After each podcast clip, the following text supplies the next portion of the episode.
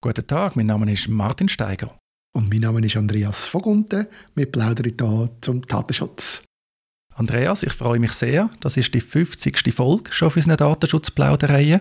Wir haben das in dem Frühjahr gestartet. Wir haben da schon viel mehr Episoden aufgenommen, als wir ursprünglich gedacht haben, sei möglich.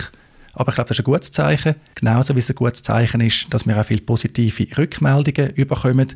Also aus meiner Sicht können wir noch problemlos 50 weitere Folgen machen. Wie sieht es bei dir aus, Andreas? Bist du immer noch dabei?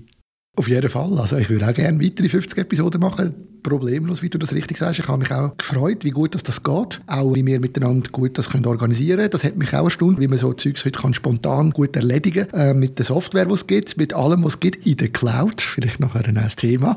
Von dem her finde ich es genial. Ich freue mich. Ich finde es ein tolles Format, das wir da miteinander machen können. Ich lerne viel und ich glaube, unsere Zuhörerinnen auch. Und von dem her ist das super so. Genau, machen wir weiter. Wie gesagt, wir freuen uns über Rückmeldungen, die dürfen auch kritisch sein.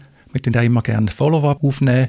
Genauso freuen wir uns aber natürlich, wenn ihr, die zuhört, uns abonnieren auf der Podcast-Plattform eurer Wahl, in der Podcast-App. Ihr könnt natürlich auch direkt im Browser zuhören, wenn ihr wollt.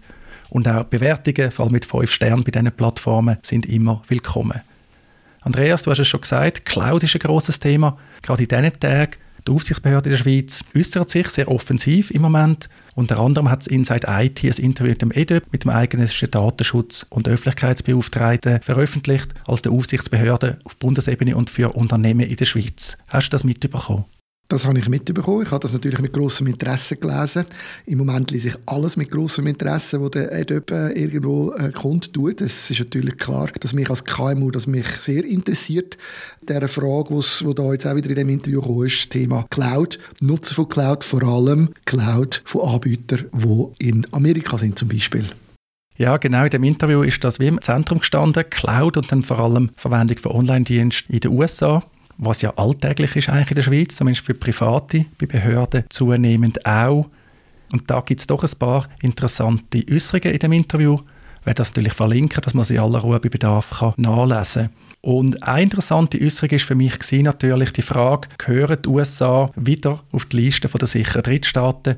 Also gibt es dort einen angemessenen Datenschutz? Andreas, wenn ich jetzt sage Liste der Drittstaaten, ist ja klar, was das für eine Liste ist? Jawohl, die ominöse Liste, die früher der EDEP rausgegeben hat oder immer noch und dann mit dem neuen Datenschutzgesetz der Bundesrat wird rausgegeben. Auf dieser Liste stehen die Staaten aufgeführt, die aus der Sicht der Schweiz und aus der Sicht der EU nicht einen adäquaten Datenschutz bieten können. Und darum, wenn man mit den Firmen, die in diesen Staaten sind, arbeitet, beim Export man besonders muss aufpassen beim Outsourcing. Ich hätte das jetzt gerne noch ein bisschen genauer. Die heutige Liste die ist vom EDEP und da gibt es drei Kategorien. Staaten mit angemessenem Datenschutz, Staaten ohne angemessenen Datenschutz und also das Zwischending angemessenen Datenschutz unter gewissen Bedingungen. Das ist im Wesentlichen Australien. In Zukunft mit dem neuen Datenschutzgesetz gibt es eine Liste vom Bundesrat und dort auf dieser Liste sind nur noch Staaten mit einem angemessenen Datenschutz drauf. Es ist also nur noch eine positive Liste. Heute jetzt die Liste vom EDEP, die hat eine beschränkte Bedeutung. Wenn der EDEP zum Ergebnis gekommen ist, es gebe einen angemessenen Datenschutz, dann ist man gutgläubig. Man darf also davon ausgehen, dass stimme, aber die Vermutung letztlich die kann wieder leid werden. Aber wenn ein Staat nicht auf dieser Liste ist oder wenn es heisst, kein angemessener Datenschutz, das gilt auch nicht automatisch, dass dann alles verloren ist. Dann sagt der EDIP selber, man könnte zum Beispiel Rechtsabklärungen tätigen mit unabhängigen Gutachten. Und schließlich, wenn man dann zum Ergebnis kommt, ist immer noch nicht angemessen, dann kann man vor allem mit hinreichenden Garantien arbeiten, also vor allem Vertrag mit diesen berühmt-berüchtigten Standard-Datenschutzklauseln, wo wir auch schon darüber geredet haben. Ändert denn das im neuen Datenschutzgesetz? Also, oder du hast jetzt vorhin gesagt, wenn jemand nicht auf dieser Liste ist, dann heißt das noch nicht, dass man nicht kann damit arbeiten kann. Aber wenn jetzt nachher der Bundesrat eine Positivliste rausgibt, ist dann die quasi ähm, heilig? Also wer dort nicht drauf ist, muss ich gar nicht mehr anschauen. Die Liste kommt in Zukunft vom Bundesrat, ja. Die ist dann insofern auch verbindlich. Also es ist nicht nur mehr eine Vermutung, die man da hat. Eigentlich ist das nach dem europäischen Vorbild mit den Angemessenheitsbeschlüssen der Europäischen Kommission gemäß Datenschutzgrundverordnung gemäß DSGVO. Das hat man kopiert. Und das ist auch ein Punkt, den der EDP erwähnt in dem Interview, weil das halt eine politische Bedeutung hat, auch eine wirtschaftspolitische Bedeutung, wer dort drauf ist und wer nicht. Die neue Liste kennt man übrigens, das ist ein Anhang zu der neuen Datenschutzverordnung DSV in der Schweiz. Das entspricht aber größtenteils der heutigen EDEP-Liste. Der einige Ausnahme Australien wird gar nicht mehr erwähnt, weil eben die neue Liste ist eine Positivliste, schwarz-weiß. Und in Australien aus Sicht vom EDP heute gilt ein angemessener Datenschutz unter gewissen Bedingungen. Aber die USA ist weder heute auf der Liste, noch voraussichtlich in Zukunft auf der Liste. Und das ist ja genau auch ein, Thema in dem Interview. Er hat sich auch geäußert dazu, dass er eigentlich persönlich auch richtig findet, dass die USA nicht auf dieser Liste ist. Es gibt da glaube ich, auch noch einen Zusammenhang mit der Frage, ob die EU unseren Datenschutz gleichwertig anschaut. Vielleicht kannst du da noch etwas sagen dazu, Martin. Genau, der EDB ist darauf angesprochen worden und er sagt, ja, es ist richtig, dass die USA nicht mehr auf dieser Liste sind. Die USA sind mal auf dieser Liste gewesen, nämlich angemessenen Datenschutz unter gewissen Bedingungen. Damals mit dem Safe Harbor Framework, nachher Privacy Shield. Privacy Shield ist in der EU für ungültig erklärt worden. In der Schweiz übrigens nie formell für ungültig erklärt worden. Aber der EDIP hat ihn dann nachgezogen und das ist auch das, was man in der Praxis macht. Aber theoretisch existiert das Privacy Shield zwischen der Schweiz und den USA immer noch. Und er hält darauf fest, dass es eben richtig war, vor allem halt auch wegen der mangelnden Garantien in den USA. Und er kritisiert dann vor allem Anwaltskollegen, die da versuchen, eine Risikobeurteilung zu machen. Also eigentlich schießt er auch sehr direkt auf die Methode Rosenthal. Auch das ist ein Thema, das wir in dem Podcast schon ausführlich hatten.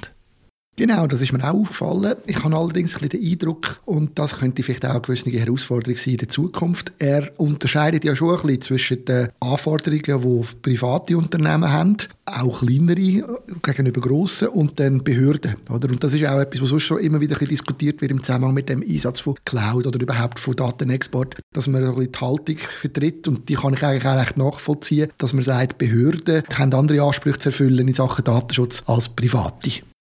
Das ist völlig richtig, das ist auch ein berechtigtes Anliegen natürlich. Vor allem auch als Bürger oder als Bürgerin kann ich meine Behörden nicht auswählen.